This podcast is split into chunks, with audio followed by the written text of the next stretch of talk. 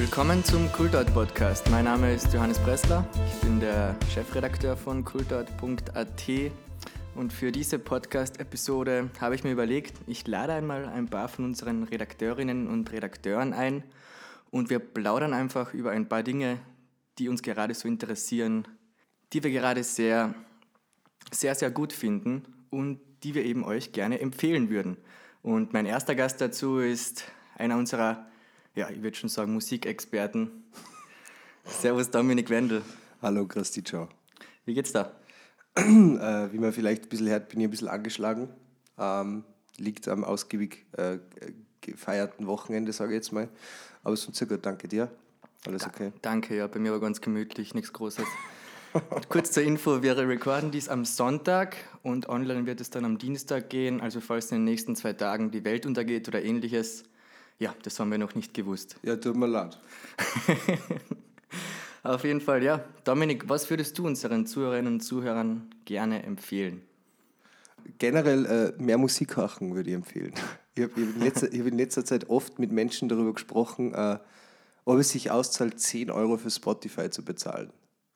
Und ich verstehe, also ich habe kein Argument, oder beziehungsweise ich kenne kein Argument, äh, mhm. das, was mir irgendwie dann so viel geben wird, dass ich sage, okay, es ist okay, nicht 10 Euro für Spotify zu bezahlen. Du hast nur Vorteile. Plus, je mehr Leute äh, Spotify kaufen, äh, desto besser für den Endverbraucher, also für den Künstler quasi dann. Ja. Äh, und auch wenn man jetzt nicht unbedingt der Musikhead ist oder keine Ahnung, äh, ich, ich glaube, dass, dass 10 Euro nicht zu viel sind. Gibt es eigentlich heute noch Musik, die nicht auf Spotify, also kann man sich das noch leisten, als Künstler nicht auf Spotify präsent zu sein? Grundsätzlich, grundsätzlich nah. Also grundsätzlich eigentlich nicht man versucht ja immer als Künstler eine gewisse Promomaschine zu sein und eine gewisse Marke. Und mhm. Spotify gehört wie Facebook und Instagram einfach inzwischen zum Mindest, Mindestlohn quasi. Wer, wer nicht da drauf ist, der ist höchstwahrscheinlich äh, ein, bisschen, ein bisschen underground noch. Soundcloud, also viele Soundcloud-Artists oder generell nur Bands, die nicht so viel drauf Wert legen, die sind halt einfach wirklich underground. Und sobald du aber auf Spotify bist, ich glaube, es gehört ein gewisser. Ich, ich höre oft Musik auf Spotify, wo man denkt, es wäre besser, wenn du nicht auf Spotify wärst. Weil ein gewisser Qualitätsanspruch sollte dann schon dabei sein, wenn man auf einer der größten Streaming-Plattformen ist, die es so gibt eigentlich. Was ist dann eigentlich der Vorteil, wenn man eben dieses 10-Euro-Abo auf Spotify hat im Vergleich zu, wenn man es nicht hat einfach for free? Ja, Werbung, also du hast keine Werbung, du kannst Playlisten. Okay. Ja, also das ist quasi der erste Vorteil, aber du, ja. du, du kannst Playlisten erstellen, du kannst auf, auf mobile Endgeräte hören und so. Also es ist, äh, also bitte 10 Euro. Weißt. Und vielleicht tragt es dazu bei, dass irgendwelche Künstler vielleicht irgendwann einmal fairer bezahlt werden Seit werden. wann arbeitest du jetzt bei Spotify? 2002. Es gibt schon ziemlich lange die, die, die, Plattform. Na, aber falls es ein paar Zuhörerinnen und Zuhörer nicht wissen, der Dominik ist ja selbst in einer Band, Frontman von Please Madam, eine Salzburger Rock-Pop-Band. Ich sag's jetzt einmal einfach so. Rockband. Genau, habe ich ja gesagt. Und ja, seit wann seid ihr jetzt eigentlich persönlich auf Spotify? Äh, wir sind seit ähm, ein paar Jahre inzwischen. Ich weiß gar nicht, wann unser erstes Mal. Ich kann mich nur daran erinnern, dass ich mich total gefreut habe, wie wir, wie wir auf Spotify waren. Nachher. Also es war, es war der Schritt einfach, den man so geht und dann ist man mhm. auf Spotify. Ich glaube, Be My Ending war, war, war unser Spotify-Eintritt. Es war halt für mich schon auch wichtig, dass halt wirklich Qualität auf sowas, auf, auf, auf sowas landet, weil man kann ja auch entdeckt werden oder man wird entdeckt immer durch diese verschiedenen Playlists und durch verschiedene Sachen wird man halt einfach auch entdeckt und also von Menschen, jetzt nicht von Labelbosse, die da dann mhm. Millionen von Euro geben. Aber äh, ja, also für mich gehört da, ich habe hab da einen gewissen Anspruch an, an, an Qualität einen gewissen Perfektionismus, sage ich jetzt mal. Es ist ja wirklich lustig. Also ich habe eigentlich keine Ahnung, äh, was meine Gäste über was meine Gäste heute reden wollen eigentlich. Warum jetzt genau dieses Thema hat es jetzt einen bestimmten Anlass gegeben? Na, gar nicht. Drauf kommen? Na, gar nicht. Ich wollte eigentlich nur einen, einen schönen Einstieg haben in das ganze Musikthema. ich wollte nicht gleich sagen, ja, ich höre gerade, ich höre gerade das und das, weil das wird irgendwie. Ja, dann war es ein sehr schöner Einstieg. Ja, finde Und was sollten sich die Leute eben jetzt, nachdem sie sich ein Spotify-Abo gekauft haben, welche Künstler sollten sie sich da derzeit anhören? Es war, die letzte Woche war es war Emotional Rollercoaster für mich. Ähm, weil äh, einer der größten Grunge-Frontmen äh, der, der neuen Zeit einfach gestorben ist, hat sie umgebracht. Chris Cornell und ich bin in letzter, also ich habe jetzt seit äh, Donnerstag, oder wann war es? Donnerstag, glaube ich, ist er gestorben. Äh, oder Mittwoch, Ja. Mittwoch, Mittwochnacht, Mittwochabend, quasi war es fix, Genau, dass er sie ja. umgebracht hat. Äh, seitdem habe ich eigentlich in meiner Spotify Spotify Time, die ich mit Spotify genossen habe, nur Audioslave und Soundgarden gehört. Äh, ist jetzt nichts Neues, aber wenn man, wenn man Bock hat auf äh, richtig true Rock'n'Roll, wo man nur wirklich merkt, dass es, dass es da um die Welt gegangen ist damals, äh, dann sollte man sich auf jeden Fall die, das erste Audioslave-Album zum Beispiel reinziehen oder die ersten drei Soundgarden-Alben. Äh, für mich halt, ich habe, das war mein Einstieg in die, in die Musik. Du hast dir da- dazu auch, also über Chris Cornell hast du dann auch auf kultat.at geschrieben und Ja, voll. da hast du das auch erwähnt, eben, du hast ihn bezeichnet als einen der wenigen wahren Musiker noch. Ja. Was hast du damit gemeint eigentlich? Ich, also ich, ich finde, es gibt schon, es gibt sehr, sehr viel richtig gute Musiker und es gibt, aber ich finde, ähm, was mir he- heute ein bisschen fehlt, ist, ist dieses äh, für, für die Musik leben, für die Musik sterben quasi. Also so, so wie man für die Musik lebt, so stirbt man auch für sie. Mir fehlt das der, derzeit ein bisschen, also ich glaube, der Rock'n'Roll ist gerade ein bisschen Eine Krise, das kann man ja, schon sagen. voll. Also ich habe letztens, ich hab letztens mit, dem- mit, dem- mit dem Drummer von Olympique darüber geredet und er hat gesagt, ja, alle versuchen immer die 80er wieder aufzuleben zu lassen, aber eins sage ich da, die 90er sollten wieder kommen. Also so quasi der Grunge, der Rock, das was halt das, was halt, das war das erste Mal, dass so wirklich, wirklich, wirklich in, in, in Menschen was sie was getan hat. Also ich meine, natürlich, davor die Stones, Led Zeppelin, bla bla bla, brauchen wir ja nicht drüber reden, aber der Grunge war so diese erste richtig, richtig große, bäse Rebellen, Rebellenbewegung einfach. So kommt es mir vor. Ich meine, das war, ich bin 1994 auf die Welt gekommen, ich habe davon eigentlich nichts mitgekriegt. Äh, Kurt Cobain war tot, da war ich noch nicht mehr auf der Welt. Aber so, wenn man sich das im, im Retrospekt jetzt anschaut, glaube ich, dass, dass der Grunge oder generell die 90er waren so richtig, da ist um nichts und um alles gegangen. Also Ähnlich eigentlich beim Hip-Hop, oder? Es gibt ja auch eine riesen Gruppe von Hip-Hop-Fans, die eigentlich fast nur diesen 90er Hip-Hop feiern. Ja, voll. Ist die im Rock gleich groß? Wie würdest du diese Gruppe beschreiben? Ja, also wenn man das vergleicht, würde ich, würde ich vielleicht schon eher sagen, dass äh, es sind halt, also oft wird ja in Medien jetzt auch wieder dieser Begriff ewig Gestrige benutzt und so. Man ist für nichts Neues offen. Also ich habe ganz viel Rockmusik und Indie-Musik und Alternativmusik genossen, jetzt egal aus welcher Jahr. Ich glaube, man sollte sich da schon richtig bewusst darüber sein, dass, dass, dass Musik weiterlebt und dass, nicht, wenn man jetzt in einer Epoche stecken geblieben ist, dann wird man, wird man irgendwann einmal draufkommen, hoffentlich, dass einem was ganz Großes fällt, dass man halt einfach sie irgendwann einmal verschlossen hat und genau das will ich eigentlich nicht werden. Das ist halt bisschen Oma-Style. Der Die kann man Frage nichts ist- sagen, weil sie glaubt, sie hat immer recht. So. Ja, die Frage ist halt nur, ob der Rock sich weiterentwickelt hat. Weil wenn man eben auch natürlich die ähm, Awardshows wie die Grammys werden natürlich hauptsächlich kritisiert, aber ich glaube, sie widerspiegeln doch das, ein, eine gewisse Lage, was gerade in der Musik populär ist, was gerade am erfolgreichsten ist.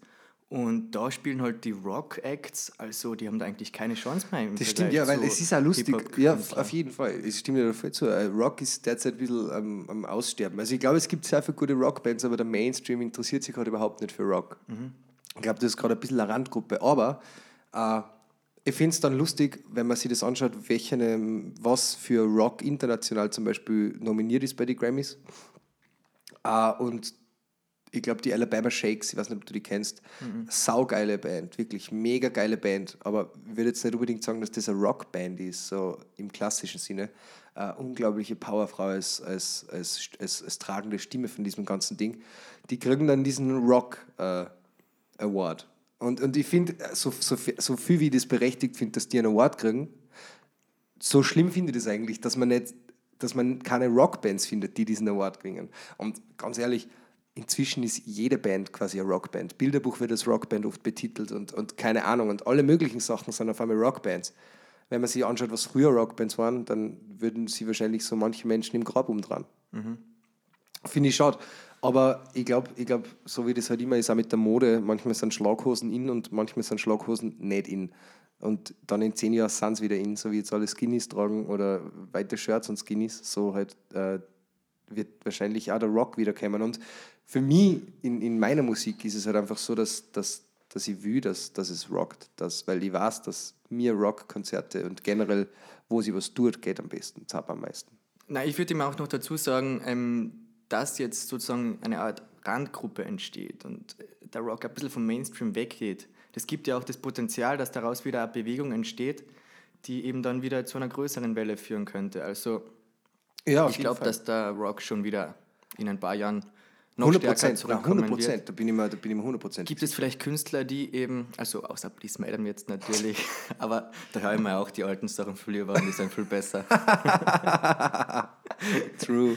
Ähm, True. Gibt es so etwas wie, ja, jüngere Künstler, bleiben wir jetzt vielleicht einmal in Österreich, die eben den Rock wieder nach, weiter nach vorne bringen könnten?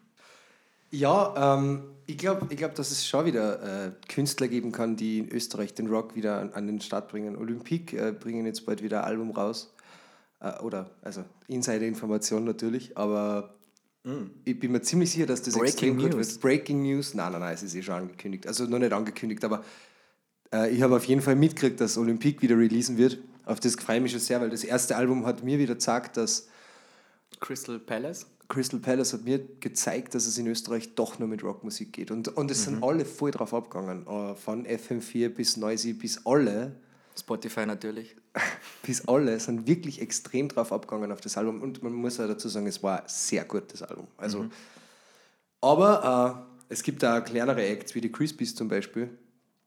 Die sind, also ich muss ehrlich gestehen, es ist jetzt nicht unbedingt meine Musik, aber die leben das richtig. Fuck it, Rock'n'Roll. Und das zeigt man einfach, wenn wer einfach für das steht, was, was, was cool ist. Weißt du, was ich meine? Und, und es gibt ganz viele österreichische Künstler, die einfach Rockmusik feiern. Mother's Cake, äh, keine Ahnung, also aus dieser Panther RD-Schiene gibt es ganz viele gute Rockkünstler, extrem gute Rockkünstler. Und äh, das, das finde ich geil einfach. Dass, dass, es, dass es, obwohl der Rock so gerade ein bisschen vielleicht dead ist, dass es doch noch Menschen gibt, die sich dafür begeistern und auch sagen, hey, wir machen Rockmusik, weil es uns taugt. Lausch zum Beispiel machen extrem coole Rockmusik. Äh, ja, es gibt wirklich eine ewig lange Liste. Aber ja, dann, ja, dann könnte man vielleicht zum Schluss sagen, eben, Rock, what is dead, may never die. Ja, er wird wieder zurückkommen. Das Auf jeden Fall. Dominik, ich könnte noch ewig lang mit dir plaudern. Ich würde sagen, wir werden es definitiv wiederholen. auf jeden Fall. Aber ich erwarte noch ein paar andere Gäste. ähm, was, erwartet, was können sich die Leute von dir auf Kultort erwarten in den nächsten Wochen, Monaten?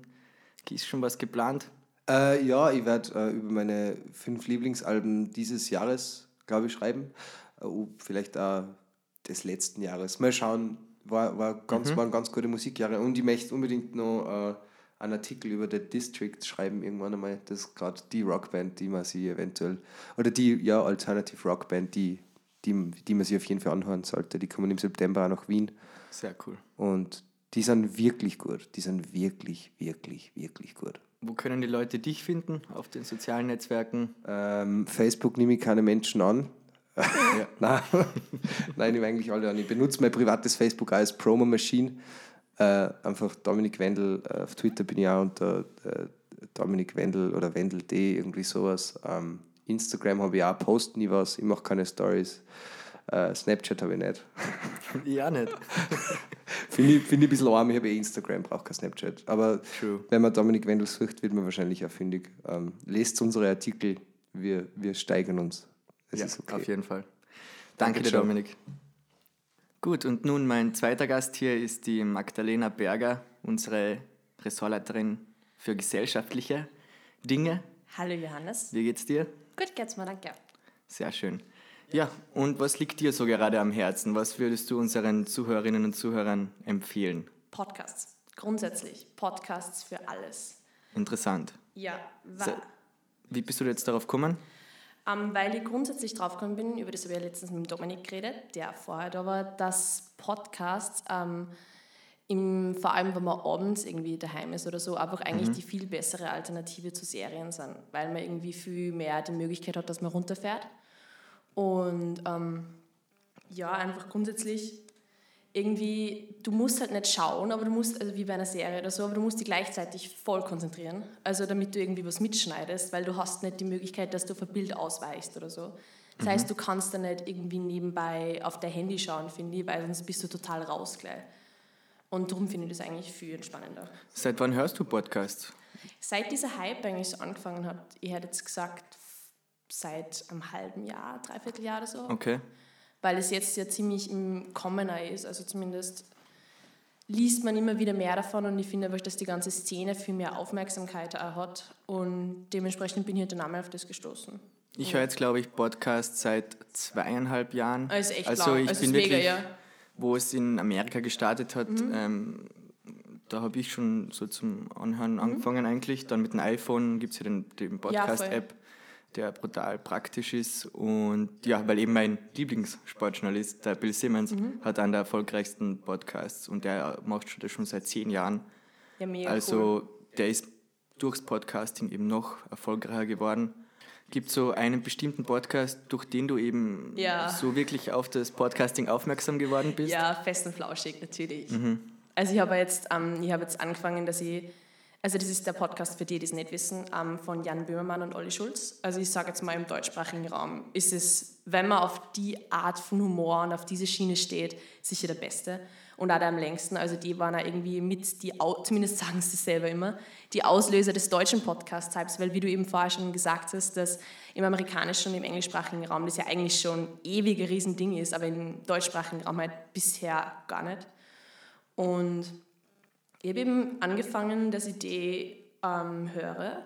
Und ich habe jetzt, also die erscheinen einmal wöchentlich, immer am Sonntag.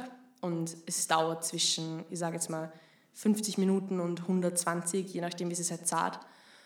Und ja, es ist einfach irgendwie, keine Ahnung, man wird irgendwie, dadurch, dass es eben nur wöchentlich erscheint, ist es ein bisschen wie so eine Art humoristische Wochenzeitung, weil sie be äh, besprechen halt einfach auch immer alles, was gerade passiert, was los ist und was spannend ist. Und das finde ich ziemlich cool dran. Wie würdest du den Podcast von Böhmermann und Schulz eben mit ihrer TV-Sendung vergleichen? Puh, gute Frage. Ich finde in Podcast um einiges besser, weil er irgendwie, ähm, ich schaue sehr gerne Neo Magazin Royal, ich schaue gerne Schulz und Böhmermann. Ähm, da hat übrigens der Yoshi, ein Autor von uns, einen Artikel über die, ähm, über die Talkshow geschrieben. Und ich muss sagen, bei Neo Magazin oder so ist es halt teilweise einfach so, dass die so, also um es jetzt mit Jan Böhmermanns Worten zu sagen, sehr abgeliefert haben 2016. Also ich meine, die haben alles ausgereizt, sage ich jetzt mal, was man ausreizen kann. Und das ist einfach ein Tempo, finde ich, das schwer zu halten ist. Das ändert nichts daran, dass ich es trotzdem sehr gern schaue. Aber beim Podcast ist irgendwie so, der ist ein bisschen ruhiger und es ist nicht so Stand-up-mäßig, sondern es heißt ja da, zwei Männer unterhalten sich. Und ja, Genau. das machen sie halt da die ganze Zeit.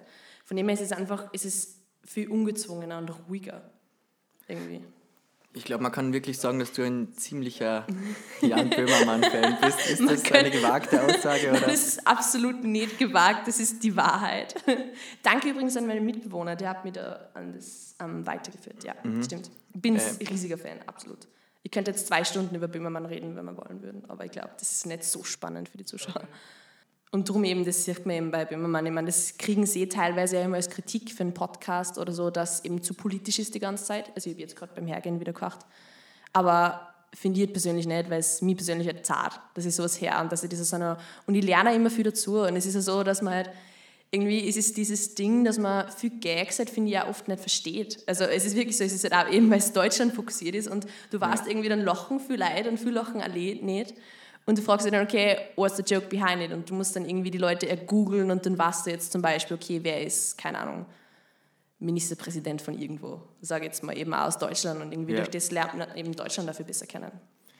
Wie lange glaubst du, kann es noch weitergehen mit Böhmermann? Oder wie siehst du ihn jetzt zum, zum Beispiel in einem Jahr? Boah, das ist schwierig. Also, es ist sehr, sehr schwierig. Da traue ich mir jetzt auch kaum Prognosen oder so stellen, sage ich mal. Aber ich glaube, ja, wie gesagt, er hat es 2016 sehr ausgereizt, aber durch das, das und er, er wird ihm jetzt auch total gehypt die ganze Zeit. Ich bin übrigens schlecht, äh, recht schlechter Hipster, weil ich die Hypes immer erst im Nachhinein dann zum Feiern anfangen. Wahrscheinlich kennt man dieses Gespräch ja schon vor zwei Jahren oder so, wo er, oder drei, vier Jahren, wo er halt noch nicht so groß war, führen. Aber ähm, ja, ich finde irgendwie doch, dass er sich irgendwie so ein bisschen eine Art Monopolstellung geschafft hat in dem, was er macht. Weil eben die anderen Shows dieser Art, zumindest die, die ich kenne, eben wie gesagt seichter sind oder irgendwie sehr viel nachlassen und das tut das Neo-Magazin Royal halt einfach nicht. Also ja. Ich warte immer nur auf die große Late-Night-Show mal von einer Frau. Also in Deutschland. Voll, ja. Das wäre, das finde ich immer mega cool, weil eben diese ganzen Talkmaster, also wenn man sich in Amerika anschaut, vielleicht ja, Ellen DeGeneres nur dazu, aber ich weiß nicht, ob die jetzt, ist es Nein, Ob es ist schon viel nicht so kritisch. Ja, eben, voll, Also, eben. Also ich kenne es jetzt nicht, kenn's jetzt nicht genug, aber wir meinen jetzt einfach von diesen großen, eben, keine Ahnung, Jimmy Kimmel oder so, das sind immer alles Typen. Also wenn ihr voll, wenn, Also- ich jemanden empfehlen könnte Ja. vom amerikanischen Raum, also ich schaue brutal gern John Ja. Oliver. Den schaue ich, Also ja. den finde ich sehr gut. Der hat halt eben diese angenehme halbstündige Sendung Mhm. in der Woche. Das ist einfach auch ein sehr angenehmes Format von der Länge her für uns heutzutage. Diese 60-Minuten-Dramen sind manchmal schon arg Ja. anstrengend. Stimmt. Aber er schafft es eben so hin und her zu springen zwischen Spaß und gleichzeitig sehr, sehr kritischen politischen Statements. Und vor allem auch recherchetechnisch finde ich John Oliver im Moment gibt es nichts Besseres, Ja. was TV angeht. Er hat zum Beispiel ein tolles, ähm, einen tollen Beitrag gemacht über Herbalife und hat das eben komplett zerlegt. Also dieses Pyramidensystem und also das, soll, das kann man einfach nur jedem empfehlen, sich das anzuschauen, warum man nicht mit Herbalife starten sollte oder Ja. solchen Spongespanadeln. Ja, ist cool. Auf jeden Fall, ja. Also, du würdest empfehlen, hört mehr Podcasts, Ja. vor allem den Schaut, ja, scha natürlich. schaut's, schaut's Jimmy Kimmel, finde ich nämlich. Also wie gesagt, ja, Amerika ja, aber das wird jetzt zu lang, wenn ich da jetzt Ja. beginne, da ausfällig zu werden oder Jan so. Böhmermann. Ja, sowieso. Und ich kann natürlich auch John Oliver empfehlen. Was können wir in nächster Zeit von dir erwarten auf Kultort? Gibt es bestimmte Pläne? Ja, es gibt Pläne, aber ich mag's nicht mal. Jetzt bin ich so ein furchtbarer Mensch, der dann Sachen im Internet teast und sagt, ich darf noch nicht über Projekt sprechen oder so. Na, aber ja, ein riesiges Na, überhaupt nicht. Ähm, na, ich habe heute, ähm, ja, ich versuche gerade coole, also Menschen, die ich cool finde oder die in meinen Augen coole Sachen machen, für Interviews zu begeistern.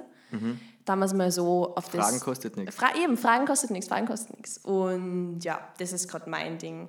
Ich schreibe nur gerade an ein paar andere Sachen, aber das ist irgendwie gerade alles, was ich mache, nicht so cool waren, wie ich es mir gerne vorgestellt hätte. Und da muss ich noch ein bisschen weiterarbeiten. Und ja. Und du bist sowieso als Ressortleiterin genug Ja, beschäftigt voll. und vor allem auch unser Gesellschaftsressort ist definitiv hat sich zu einem unserer besten entwickelt. Ma, also jetzt danke von, für die Blumen. Content her. danke, danke, Johannes. Auf jeden Fall, ja. Danke dir, Magdalena. Wo können dich die Leute finden? Auf den sozialen Netzwerken? Ähm, auf Instagram magdalena-b. Ähm, ja, ist, mein Content ist wahnsinnig spannend. Es ist meistens Fotos vom Tommy, wie er trinkt. Na, Spaß. Aber halt vom, vom Fortgehen oder sowas in meiner Story. Na, aber ich bin Studenten-Lifestyle. Vom Studenten-Lifestyle, voll. Ja, ist extrem hochwertig. Nur hochwertig die ganze Zeit. Ja. Und auf Twitter, ah, das da wie so ein Magdalena Berger einfach. Müs müsste man mich finden. Sollte man dich finden. Sollte man mich finden. Und einen Follow wert, kannst du gleich sagen. Absolut, absolut. Na gut, danke dir, Magdalena. Danke, Johannes. Gut, nun unser dritter Gast ist einer unserer, ja, ich würde fast sagen, Kultur-Neuzugänge, der Philipp Krammel. Servus Philipp, Servus. wie geht's dir? Alles bestens. Schöner Tag. Kann mich über nichts beklagen. Sehr schön. Du, über was würdest du gerne plaudern? Was feierst du gerade? Also musikalisch, es gibt jetzt im Moment gibt's ein Album, das rennt bei mir einfach rauf und runter. Ja. Das ist All American Badass von Joey Badass. Wirklich? Mhm. Es ist unfassbar. Also ich habe erst gedacht, äh, ein Freund von mir hat mir den gezeigt. Das ist der Daniel. Der ist sowas wie mein Hip-Hop-Guru, mehr oder weniger. Und der hat mir den gezeigt und ich habe mir erst gedacht, hey, was ist das für ein lächerlicher Name? Das wird sicher irgendwie so ein Swag-Rap-Bullshit werden. Aber dann hat er mir eine Freestyle-Session gezeigt bei, ähm, bei den LA Leakers, wo er über einen Beat von Future rappt und das ist unfassbar. Also ich habe noch nie so einen Flow gehört. Und dann ist eben kurz darauf das Album rausgekommen, am, am 7. April, glaube ich. Und unfassbar gut. Also, Gibt es ja eine lustige Geschichte. Es hatte kurz geheißen, ähm, Kendrick wird auch am 7. April ja, genau. Äh, sein Album rausbringen und alle so, oder arme Joey Badass. aber das war ein Hoax, ja. Weil, Genau. Ich mein, dann- Also sonst du wäre er halt auf der 2 gechartet, ne? Genau, aber so ja. war er halt auf der 1. Das heißt, du kennst Kendrick jetzt erst seit, äh, Entschuldigung, du kennst jetzt Joey Badass erst seit diesem Album. Ja, ganz genau. Also ich habe das erste Album äh, von ihm, oder das vorangegangene Album von ihm, ich glaube nicht, dass es sein erstes war, das heißt Badass, das ist, glaube ich, Before the Money. Before the Money, ja. Aber richtig, richtig gut, habe ich mir jetzt auch mal reingehört. Aber das Neue läuft bei mir gerade wirklich in Dauerschleife. Das ist komplett wahnsinnig. Lustig, ähm, ich kenne, also das ist von meiner Hip-Hop-Zeit noch, wo ich sehr viel Rap hauptsächlich gehört habe. Ähm, Joey Badass war rund um 2012 mein Lieblingskünstler wahrscheinlich, Ja. wo sein erstes Tape herausgekommen ist. Der war noch nicht einmal volljährig. Ja, wo, äh, ähm, wo er 1999 rausgebracht Genau. hat. Gell? Und das war halt Wahnsinns- wirklich was Neues, indem er diesen 90er-Rap wieder zurückgebracht hat, was ich zuvor auch mit dem Dominik geredet habe über die 90s-Musik, dass die wieder zurückkommt. Und ja, Joey Badass. Was gefällt dir jetzt an diesem neuen Album eben so besonders gut? Musikalisch muss ich sagen, habe ich selten was gehört, was, was ihm nahe kommt. Also er hat einfach einen, einen unfassbaren, eine unfassbar geile Herangehensweise an die Musik, die er macht. Also sein Flow ist für mich absolut unpackbar. Und ich meine, das Album ist ja relativ kurz, ich glaube, es sind nur so 47, 48 Minuten oder sowas. Finde ich die perfekte Länge übrigens. Ja, voll, voll. Es gibt gute Alben, die länger sind, aber Nicht viele. ja, und vor allen Dingen, du musst halt dann wirklich Zeit nehmen, um dich da reinzulegen, Ja. also drauf einzulassen und, und das Ding durchzuhören. Und äh, ich meine, das Thema des Albums ist ja die Abrechnung mit dem Black Lives, Black Lives Matter Movement. American schreibt man ja mit 3K. Genau. KKK. Three Ks, two A's in America. und äh, ja, dass er dieses Thema, wie er dieses Thema aufarbeitet, finde ich stark. Finde ich echt stark. Abgesehen davon, die Beats, die, der Flow, es ist musikalisch großartig und auch eben inhaltlich großartig. Was auch bei diesem neuen Joey Badass Album eben sehr interessant ist, ähm, vor allem der erste Teil des Albums ist so massentauglich wie noch nie zuvor irgendwas von ihm. Und stimmt. Also trotzdem natürlich hochqualitativ, aber ich glaube Temptation, Temptation, Devastated, und Devastated, sowas, das, das ist sind- mehr so Partynummer einfach, gell? das sind richtige Partynummern, Mhm. wie du sagst. Und die zweite Hälfte des Albums wird dann mehr wieder härterer Rap, wenn man das Mhm. so sagen möchte. Der Track mit Schoolboy Q, hallo? Ja, Rockabye Baby ist irre. Total. Und, Und- ich finde es immer noch so arg, dass das ein 95er Baujahr ist. Ja. Der ist blutjung und spuckt Feuer einfach. ja. Ähm, Joey Badass ist auch eine sehr interessante Persönlichkeit, weil eben nach diesem Before the Money Album ähm, habe ich mal kurz gedacht, was macht er jetzt weiter von der Musik her? Er, er muss sich irgendwie weiterentwickeln. Man muss dabei auch bedenken, er ist noch so jung und hat trotzdem schon so viel Content herausgebracht. Kennst du die Serie Mr. Robot? Ja. Da war er jetzt in er der zweiten Staffel, hat ja. er auch mitgespielt, ja. Also, also du, kennst ihn, du hast ihn zuerst schon bei der Serie wahrscheinlich gesehen. Ja, eben, gehört. aber ich habe nicht gewusst, wer er ist. Ne? Ja. Man braucht halt so eine Rapper einfach, die wirklich gesellschaftswichtige Themen angreifen. ja, und ich meine, er weist, äh, er weist ganz klar die Fehler auf, was, was gerade verkehrt läuft in der amerikanischen Gesellschaft. Und ich finde, er macht das auf eine gute Art und Weise. Ich weiß nicht, wenn du, wenn du da anhörst, zum Beispiel die letzte Nummer American Idol, äh, diese, diese Rede, die er da am Ende hält, einfach. Ja, das ist. Uh, what the government is doing amongst, amongst our people is downright evil, disturbing, but not surprising, that's for certain. Und wie er das, wie er das performt, weil das ist mehr oder weniger schon gerappt, aber es ist nicht. Aber es ist eine Rede. Und finde ich, finde ich irre stark, wie er es macht. Ja. Ja, gibt es sonst noch einen zweiten Künstler, den du derzeit unseren Zuhörerinnen und Zuhörern empfehlen könntest? Ich habe vor kurzem äh, Turbo Bier live gesehen. Also vor kurzem, das ist jetzt mittlerweile auch schon zwei Monate her, glaube ich. Aber ähm, das ist eine Punkband aus Simmering. Und von denen habe ich auch nicht viel kennt. Also die haben so ein paar, so ein paar Schmähcovers gehabt von, äh, was nicht, Adele und wie heißt die, die, die blonde, halblustige? Lady Gaga? Na, voll nicht.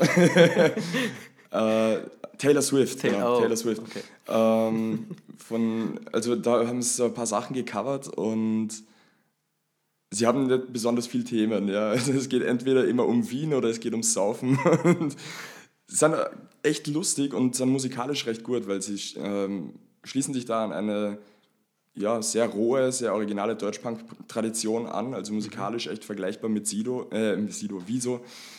ähm, und dergleichen. Und ich finde sie echt, ich finde sie echt lustig und vor allen Dingen eine unfassbar gute Bühnenpräsenz. Also Live-Show war Wo 10 hast du von sie 10. gesehen? Das war im Flex. Mhm. Hat mich ein bisschen gewundert, weil musikalisch sie halt da überhaupt nicht reinpassen, aber von, vom Veranstaltungsort her hat es eh passt. Und die sind echt cool. Also ich bin rausgegangen mit einem T-Shirt und einer Schallplatte. Cool. Vielleicht noch einmal für die Zuhörer, der Künstler, die Turbo Band. Bier heißt es. Turbo Bier. Turbo Bier, ja. Sehr cool. Ähm, ja, bleiben wir noch kurz bei der Musik. Wenn wir jetzt das restliche Jahr uns anschauen, auf was freust du dich eigentlich noch am meisten? Gibt es bestimmte Album-Dates oder Release-Dates? Also den Monat freue ich mich jetzt einmal äh, auf Materia, das neue Album Roswell. Mhm. Ja. Das wird irre. Ich weiß nicht, kennst du das Format äh, Hotbox mit Marvin Gaye? Nein. Das ist so, ähm, ja, so ein Interviewformat, wo er sich einfach im Auto mit den Leuten hinsetzt und einraucht und über die neue Musik Doch, auf. Instagram habe ich es gesehen, ja. Ja. Und ähm, da habe ich mir jetzt, der hat vor kurzem eine Hotbox eben mit Materia gemacht und die habe ich mir angeschaut und da hat er so ein paar Snippets released und also die, die Musik klingt irre, das hat richtig, richtig Bock gemacht auf das Album. Ja, vor allem auch die zwei Single-Auskopplungen jetzt schon, die waren sehr gut, finde ich. Das Mhm. Das Geld, Geld muss weg, ist irre. So Alter. gut. Das ist Wahnsinn. Ich bin, also Materia-Fan bin ja auch schon seit langem. Also ich finde, er ist so etwas wie der LeBron James des Deutschraps. Lass mich kurz James. erklären. Und zwar, man kann sagen, Stephen Curry ist der beste Dreierschütze, Kollege ist, rappt, am, rappt am schnellsten, am, hat die besten Reimschemen. Man kann sagen, Kev oder Kawhi Leonard ist der beste Verteidiger. Man kann sagen, ähm, sag nur ein Deutschrapper, keine Ahnung. Mackes hat die tiefsinnigsten Texte überhaupt. Aber dieses Gesamtpaket von Videos bis zu trotzdem sehr guten Rap, äh, trotzdem massentauglich, Ja, total. da ist für mich Material das Gesamtpaket einfach am besten. So wie eben LeBron James im Basketball. Also, das ist der Vergleich, den ich gerne Guter aufstelle. Vergleich, gefällt mir. Na, aber ich finde es arg, dass er eigentlich bei der breiten Masse so gut ankommt, weil für mich geht es bei Materia größtenteils, also was ich ähm, an ihm am meisten liebe, sind diese Wortwitze, die er einbaut. Die sind so diese, gut. Diese Spielereien, diese Feinheiten, die dir erst auffallen, wenn du den Song zum fünften Mal gehört hast oder sowas. Oder wenn du Und Lyrics dann erst fängst du einfach voll zum Lachen an. Weil Und das gibt es deutschsprachig sehr selten. Ja, brutal. Und das macht er einfach super. Das macht er auch als Masimoto sehr gut Ja. ich weiß nicht, ich habe immer gesagt, äh, Masi ist cool, aber mich stört die gepitchte Stimme ein bisschen. Das ist nicht ganz so meins.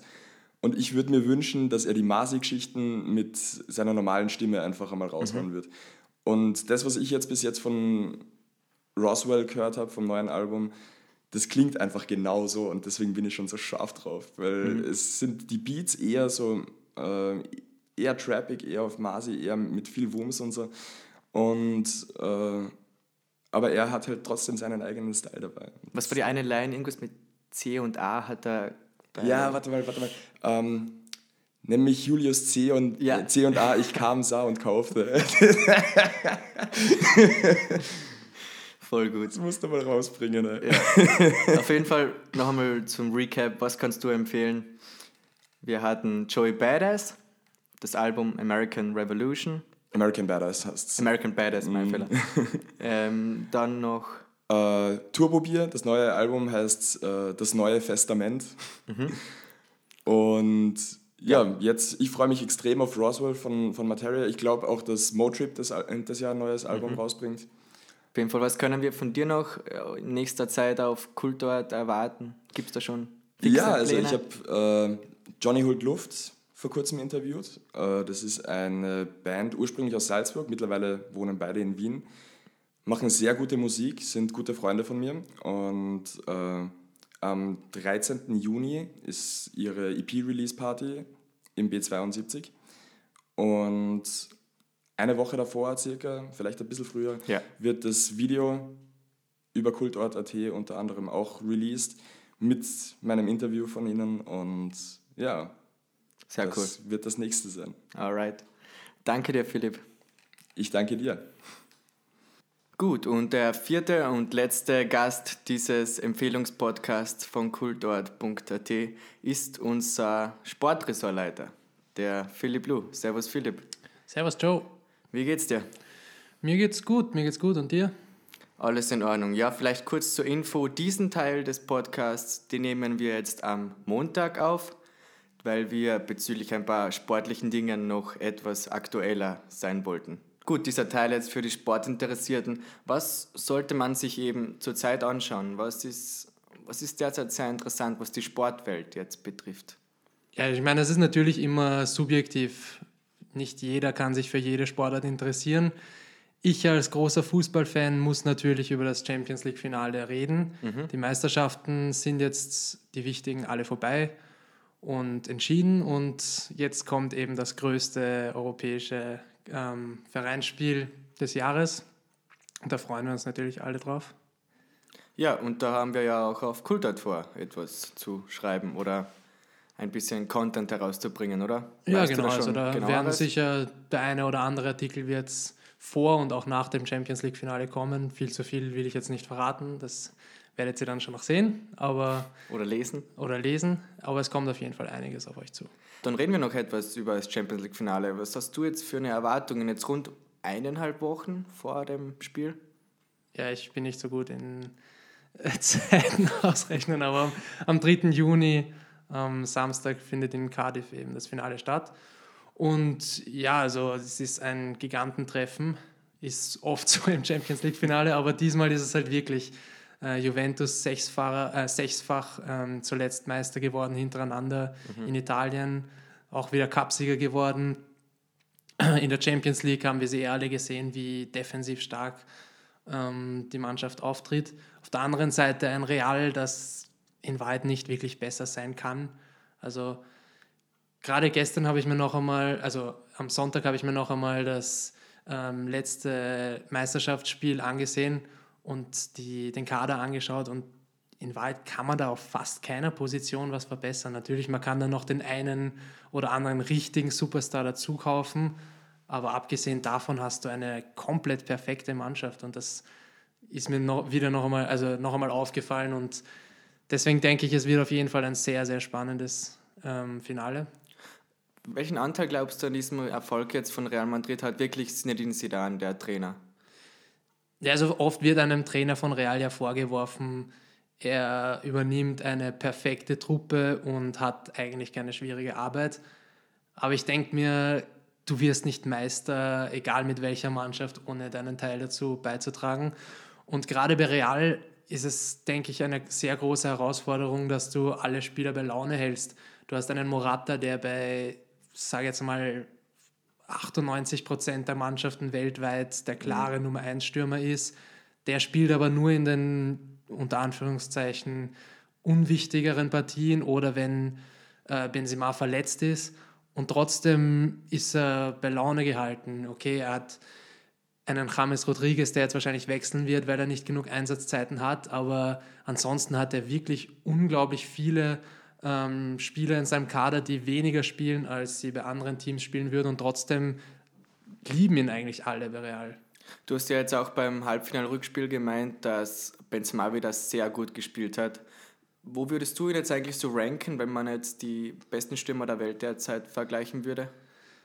Also ich bin wirklich kein Freund von Rankings, gerade, aber gerade bei der Mittelstürmer-Frage äh, oder Debatte, weil die Spieler einfach komplett unterschiedlich sind. Ich würde jetzt im Park würde ich vielleicht vorher Suarez wählen als Benzema, weil er besser Tore schießt. Aber ich denke jetzt gerade bei Real als Mittelstürmer gibt es keinen besseren weltweit als Benzema, weil er genau diese Aufgabe übernimmt, die sie dann von ihm äh, haben will, die teilweise auch Ronaldo von ihm haben will. Und da würde ich zum Beispiel keinen Luis Suarez hinstellen, würde keinen Diego Costa hinstellen oder wer auch immer in diese Debatte des besten Mittelstürmers äh, mit reingezogen wird da passt keiner besser hin als Benzema. Und man sieht das auch daran, dass man einen Morata, der wirklich ein Weltklasse-Stürmer ist, einfach ganz klar im Ranking hinter ihn stellt. Und auch wenn ich einige Feinde habe, wenn ich das sage, für mich ist das komplett die richtige Entscheidung. Mhm. Zumindest heuer. Und ja, Ronaldo, also ich bei, bei, in der NBA eben habe ich, also wird ja oft immer darüber geredet, dieser LeBron ist jetzt, LeBron James ist jetzt in der 14. Saison oder so und ist, wie ich zuvor schon einmal erwähnt habe, immer noch der beste Basketballer der Welt. Ähm, Messi, Ronaldo, okay, wie lange kann das jetzt drehen, wenn es mal nur über Ronaldo, wie lange kann er noch diese Form halten? Jetzt, was glaubst du da eigentlich? Ja, es ist schwer zu sagen. Also ich denke, wenn man Ronaldo verfolgt, der lebt gesund, der gibt immer auf seinen Körper Acht, trinkt keinen Alkohol, okay, nimmt keine Drogen, aber ähm, wäre nicht so praktisch als Fußballer, nein, aber verglichen mit anderen Fußballern, der achtet schon ordentlich auf sich. Auf der anderen Seite kannst du das nie sagen. Es kommt bei vielen der Einbruch mit 33, bei anderen mit 27 oder erst mit 36, aber so auf dem Niveau wird er nicht mehr allzu lang spielen können. Ich finde auch jetzt schon, dass, er, dass es Unterschiede in seinem Spiel gibt zum Ronaldo vor zwei Jahren. Also ich finde, er hat zum Beispiel an Schnelligkeit eingebüßt, mhm. kann das aber trotzdem durch ähm, taktisch kluges Stellungsspiel oder Spieler-IQ. Spieler-IQ, der sich sicher verbessert hat, auch noch bei Ronaldo, wettmachen aber es ist klar, dass er dann, dass seine Stärken im körperlichen Bereich vor allem liegen und da wird er einbüßen. Also Weil wir jetzt eben über mögliche Karriere, mögliches Karriereende und wie lange kann man noch auf so, so ein Niveau halten. Auf der anderen Seite haben wir einen Gianluigi Buffon, der gefühlte 57 Jahre alt ist. Wie kannst du dir das erklären, dass der immer noch auf so einem hohen Niveau spielt? Na, es ist halt schon, ein Torwart braucht, ist eine andere Position und wenn du die Top-Torhüter anschaust, ein Oliver Kahn hat ewig lang gespielt. Es kommt, es ist, ich also sage jetzt mal, du jetzt behaupten, dass ein Tormann in einem Fußballspiel weniger läuft als ein Stürmer zum Beispiel? Ja, ganz klar. Also, soll, sollte zumindest einmal so sein. Aber grundsätzlich ist es so, dass man das ähm, Karriereende eines Torwarts, schätze ich jetzt einmal, circa fünf Jahre über einem Feldspieler stellen kann. Aber natürlich, Buffon ist immer noch Weltklasse, was man jetzt zum Beispiel von einem Iker Casillas, der in einem ähnlichen Stadium seiner Karriere steht, nicht mehr behaupten kann. Mhm.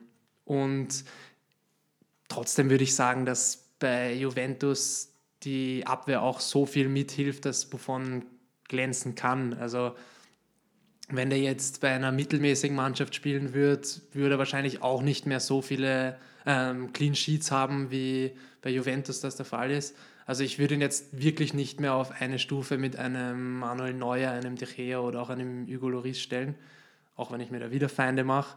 Ich sehe ihn da schon ein bisschen drunter, aber er ist natürlich immer noch ein Weltklasse äh, Rückhalt und vor allem auch mental bringt er dieser äh, Truppe unglaublich viel. Also gibt weniger routiniertere Spieler, äh, weniger routiniertere Spieler, wenn überhaupt, als Gianluigi Buffon. Dann würde ich sagen, deinen Pick, wer das Spiel dann auch wirklich gewinnen wird, den lassen wir jetzt noch ja. raus aus diesem Podcast. Der wird sicher noch auf kultart.at vor dem Finale bekannt gegeben werden. Ja, auf jeden Fall. Und ja, weil du zuvor die NBA-Playoffs erwähnt hast, du bist ja noch nicht so lange jetzt Basketball-Fan. Also ich schaue jetzt schon rund zehn Jahre oder so. Aber was macht denn jetzt für dich besonders die NBA-Playoffs? Was machen die so, so einzigartig? Was taugt dir an denen so? Ja, es ist einfach das Ganze rundherum. Also wenn man sich Regular Season Matches anschaut, hast du einfach eine andere Spannung. Du denkst dir, ja, ich hoffe, mein Team gewinnt, wenn nicht, dann auch okay. Unter den Playoffs setzt du dich hin und zieht das dann mal am ganzen Körper, weil es losgeht. und ja, ich nicht als New York Knicks-Fan, das kenne ich gar nicht richtig. ja, voll, deswegen muss ich dir jetzt erzählen, wie Playoffs so sind. Ja.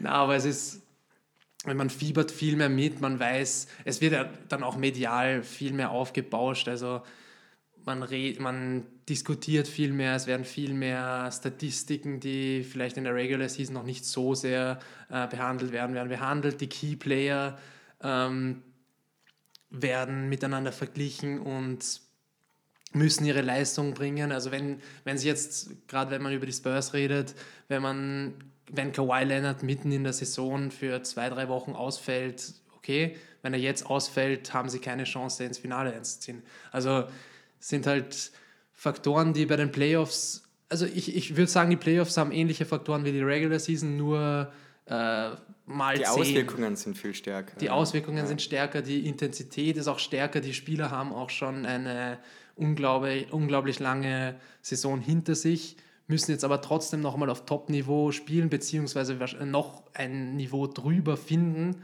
Also es ist auch immer unglaublich, wie es manche Mannschaften oder Spieler schaffen, ähm, ihre Statistik in, der, in den Playoffs dann gegen auf dem Papier noch stärkere Mannschaften trotzdem nochmal zu verbessern, wie sein mhm. LeBron oder ein Steph Curry immer wieder schaffen, trotzdem noch ein, ein kleines Stück mehr rauszuholen in den Playoffs. Und das macht es halt dann spannend. Und natürlich hauptsächlich redet man schon immer von den Starspielern wie eben einen LeBron James, einen Steph Curry, einen le leider jetzt verletzten Kawhi Leonard oder ja, einen Kevin Durant natürlich. Aber gibt es jetzt besonders in diesen Playoffs, jetzt hat es einen Spieler gegeben, der eben eher ein Schlüsselspieler, ein eher unbekannterer Spieler war, der dir sehr aufgefallen ist, den du wirklich interessant findest? Ich werde auf deine Frage antworten, aber würde das trotzdem irgendwie ein bisschen revidieren. Also es ist halt gerade auch bei diesen Playoffs wieder so, dass die Schlüsselspieler die Schlüsselspieler sind. Also wenn man, wenn man sich die Playoffs von einem James anschaut, der dann ein Spiel nach dem anderen raushaut, als wäre 25, dann also es ist großteils schon so, dass sich die ähm, Starspieler auch ihren Namen oder ihre, ihren Rang als Starspieler wirklich verdienen. Auf der anderen Seite gibt es immer wieder auch in den Playoffs Möglichkeiten für Spieler, die jetzt ähm, Rotationsspieler sind, gerade durch Ausfälle ähm, großartig zu spielen und ins Rampenlicht zu geraten. Eben wie zum Beispiel bei Spiel 7 zwischen den Washington Wizards und den Boston Celtics, Kelly Olynyk mit über ja. 25 Punkten oder genau. 24 ungefähr so, die ja fast out of nowhere kamen. Also es gibt schon immer wieder auch vor ein paar Jahren in den NBA Finals, war Miami gegen, ich glaube, gegen die Spurs. Spiel 7 war, glaube ich, ähm, Mike Miller, der dann 5, 6 Dreier versenkte und äh, normalerweise nicht einmal mehr als 5 Minuten pro Partie spielt. Also es kommt dann schon so ab und zu einfach, wer hat jetzt gerade das Feeling, wer hat jetzt gerade den Touch und trifft seine Würfe halt. Und dann bekommen die mehr Minuten und so entscheiden sich Spiele wie man es eigentlich im Vorhinein überhaupt nicht erwartet hätte. Ja. Also ich habe jetzt zum Beispiel eben Kelly Olynyk erwähnt, aber wird es bei dir dann noch irgendeinen Spieler geben? Bei den Spurs wird mir jetzt zum Beispiel Jonathan Simmons, über den ich einen Artikel ver ähm, verfasst habe, genau, einfallen. aber da warst du ja noch sehr früh dabei eigentlich, wo du das geschrieben hast. Ja, genau. Also ich verfolge ihn halt, seit er mehr oder weniger in der NBA durchgestartet ist und habe seinen Background dann auch angeschaut und die Story könnt ihr auf Cool dort nachlesen. Also es ist halt eine ganz besondere Story, wie er in die NBA gekommen ist. Hat, wurde zuerst nicht gedraftet und hat es dann eigentlich mit 26 erst in die NBA geschafft.